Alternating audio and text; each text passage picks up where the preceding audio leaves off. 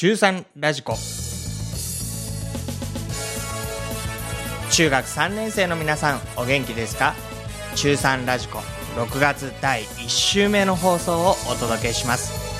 中3ラジコはこの4月からスタートして3ヶ月目に入りました。今回が第9回目の放送です。お相手は中学3年生の子供を持つ父親代表中澤信之です。この番組は中学3年生という一生に一度しかない大切な時間を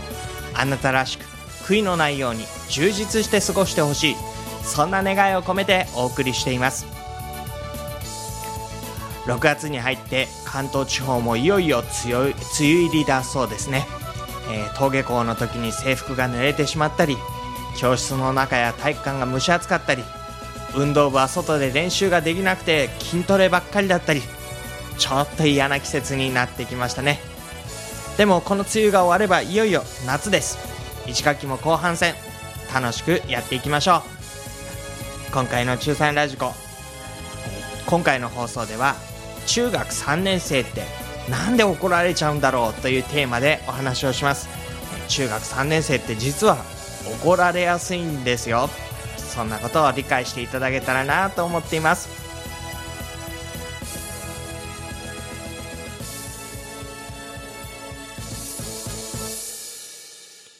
今日のテーマはですね、なんで怒られちゃうんだろうなっていう話です。小学生の時と同じことをしていても、中学生になると怒られてしまいます。高校生だって実は同じようなことしているのに、自分たちだけ怒られてしまう。ね、あなたにはわからないでしょうけれども、実は外から見ているとこういうことなんだよっていうのを今日は教えてあげたいと思っているんですね。不必要に怒られるっていうようなことが減ったらいいなというふうに思っています。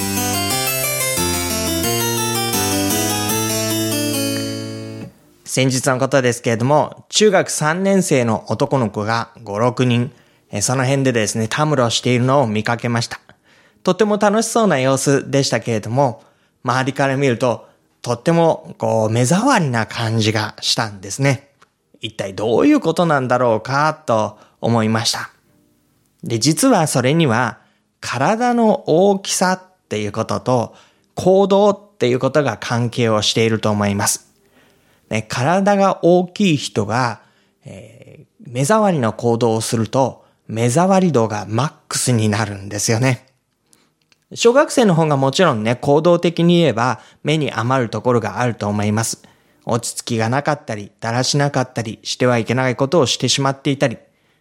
でも、小学生の方が体が小さいので、あんまり目立たないっていうことがあるんですね。あるいは、体が小さいから可愛らしいと思われるっていうことかもしれません。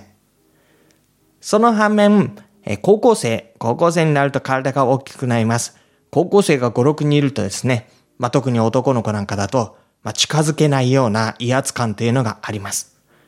でも高校生ぐらいになってくると、行動に節度があって、それほど目障りではなくなってくるわけです。で、悪いのが中学3年生ぐらいの時ですよね。とにかく、え体は大きくなってきているし、それでも行動は結構、こう、やんちゃな感じがするというと、目障りが、目障り度がですね、マックスなんですよ。で、これはね、自覚しておいた方がいいだろうなっていうふうに思っています。で、えー、この前ですね、また全然違う時ですけれども、高校生が、集団でいるのを見かけました。近くの公園だったんですけれども、体育祭、体育祭でしょうね、多分ね。あの、応援のダンスっていうので練習していたんだろうと思います。全国的にはどうなのかわかりませんけれども、私のこの地域の近くでは、高校の体育祭というと応援団が7、80人ぐらいですね、お揃いの衣装を着てダンスを踊るということがあるんですね。で、体育祭に向けてその前にずっとみんなで練習をするということが起こってきます。で、実は、その公園で練習をしていたのは7、80人ぐらいいたと思うんですけれども、夜の10時近くですよね。なので、中学生だったら間違いなく通報されて苦情が来ていた。そういう時だったと思います。でも、その高校生の集団は、ななんとなく、こう微笑ましいというか頑張っているというか、決して苦情を言うような感じの雰囲気ではなかったんです。一体何が違うんだろうなということを今から思い起こしてみたときに、ああ、彼らは怒られないように気をつけてたんだなということを、こう、わかりました。ぜひね、こういう部分は高校生を見習ってほしいと思います。怒られないように気をつけることができるかできないか。同じようなことしてるんですけどね。そこに気をつけられるか気をつけられないかで、随分雰囲気が違ってくるように思います。さて、高校生が怒られないように気をつけていた、その中で3つぐらいのことをお話ししたいと思います。一つは、彼らは怒られない方が理由、えー、怒られない方がいい理由を知っていた。ね。彼らは怒られない方がいい理由を知っていた。怒られてしまうと好きなことができなくなるっていうのがあります。怒られてしまうと好きなことができなくなる。例えば、その練習も苦情が来ると、もうそこでは練習ができなくなるでしょう。で、あっちでもこっちでも苦情が出ているということになると、もうこのダンスはやめようということになって本番ができなくなってしまいます。自分たちの代だけではなくて、来年からもその次の年もずっとできなくなってしまいます。で、好きなことをやっていて楽しければ楽しいほど、それで怒られてしまわないように、それを怒られてしまうと、好きなことそのものができなくなっちゃうっていうね、この部分をよく知っておいてほしいと思うんです。別に怒られないということが大事なんじゃなくて、怒られないのはね、自分たちのためなんですよ。自分たちのために怒られるのが少ない方が絶対いい。ね、そのことを知っておいてください。もう一つ、二番目のことですけど、じゃあ実際に怒られないで済む方法を彼らは知っていたということなんです。実際に怒られない方法を知っていた。彼ら7、80人でダンスを踊っていましたけれども、えー、夜も10時近いので、えー、音をいっぱい出して、大きな音量で鳴らしてダンスを踊るということはしていませんでした。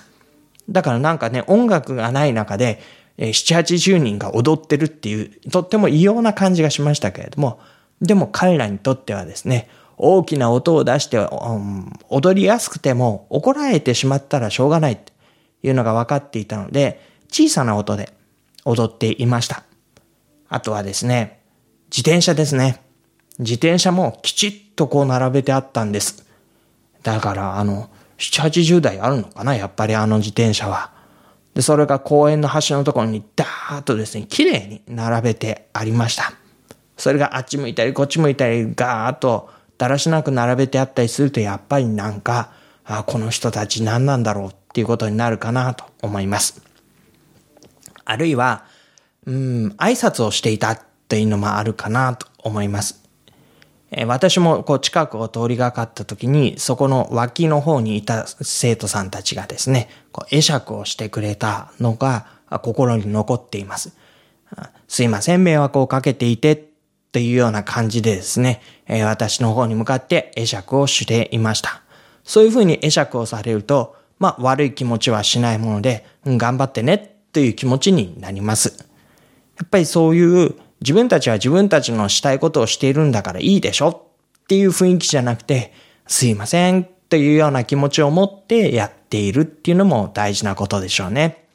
あとはですね、ああ、そうですね。ふざけて余計なことをしていなかったていうのもあると思います。ダンスを踊ってたんですね。で、ダンスを踊っていて周りの人たちはそれをちゃんと見ているっていう感じで、余計なことをしている人がいなかったんです。ダンスを踊ってるのにこっち側でですね、DS とか PSP とか持ってきてゲームしてたりっていう人もいなかったし、スマホで遊んでる人もいなかったし、こう、わーわーキャーキャー言っておしゃべりしている人もいなかったし、ふざけて余計なことをしていない。このことのために一生懸命やってますっていうことが伝わってきたんですね。でそういう意味で、実際に怒られない方法で彼らがしていたっていうのは本当に大きなことだなと思っています。さて、3番目ですね。怒られないようにするリーダーがいた。ね、怒られないようにみんなをまとめるリーダーがいた。集団になると私たちというのはどうしてもこうふざけたり、えやってることがエスカレートしたり、あるいは無責任になっていったりします。ね。えー、一人、二人だったらそんなことはなくても10人になると、30人になると、ましてや7、80人になったら。で、そんな時にリーダーがいてきちんとさせるっていうことを彼らはしていました。まあ、応援団長のような人でしょう、多分ね。えー、彼の言うことをみんながちゃんと聞いていたっていう印象を持っています。中学生だとね、どうしてもそのリーダーを立てるっていうのが難しい部分がありますよね。なんであいついいこぶっちゃってっていうような感じで。でも、高校生はみんなでリーダーを選んで、そのリーダーが言うことにちゃんと従う。集団になった時にまとまりがある。そのリーダーとみんながそれについていくっていう雰囲気があったんですね。で、こういうことをぜひ自分たちのものにしてほしいなと思っています。まだ今中学生でちょっと難しいのかもしれないんですけど、でもだんだんだんだんできるようになっていってほしいんです。例えばね、えー、学校から帰ってみんなで試験勉強しますよっていうような時集まるでしょ？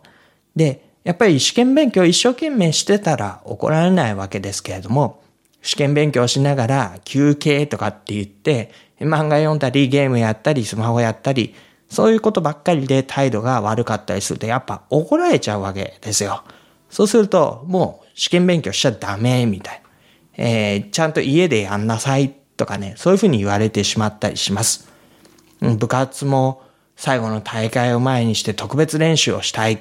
ね、学校でやる以上にお友達と集まってちょっとやりたいって言った時、やっぱそれできるようにしたいよねってことなんですね。体育祭とか文化祭もあるでしょう。そういう準備も時間外でやらなきゃいけない時に、こう怒られないように、自分たちのやりたいことが理解されて受け入れられるように。で一生懸命な気持ちをぜひ持ってほしいっていうのと、その一生懸命な気持ちを理解してもらって、怒られないように努力をしてほしい。ね。そういう部分でぜひ高校生の姿を見習ってほしいと思いました。街で見かけた中学3年生というコーナーです。えー、いろんなところで中学3年生の話題が出ますけれども、そんな中からいくつかの情報をピックアップしてお話をしています。今日はですね、えー、佐賀県の神崎市に中学3年生話題です。佐賀県。佐賀県でこれ聞いてらっしゃる方もしかしたらいらっしゃるかないらっしゃったらぜひ教えてください。佐賀県の神崎市というところでは、中学3年生の全員にタブレットを貸与することを決めたっていうんですね。えー、授業で使うための PC タブレット、それを貸し出しますよ。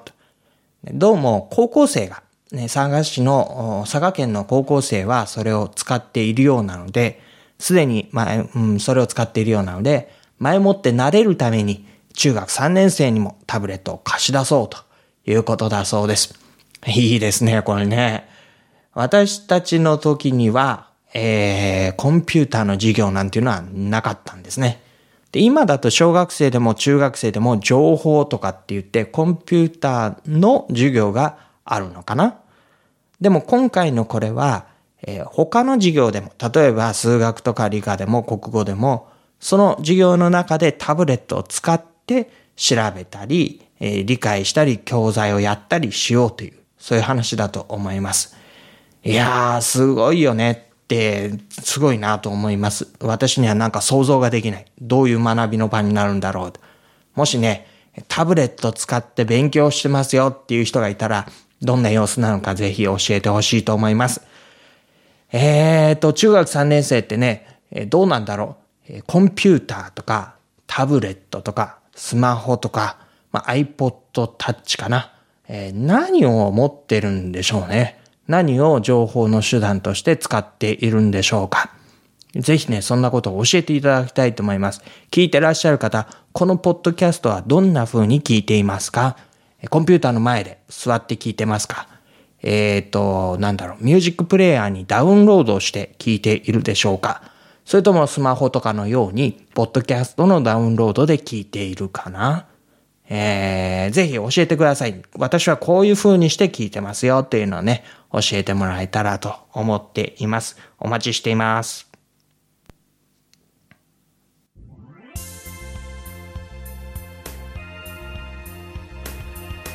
6月第1週目9回目の中3ラジコお送りしましたいかがだったでしょうか、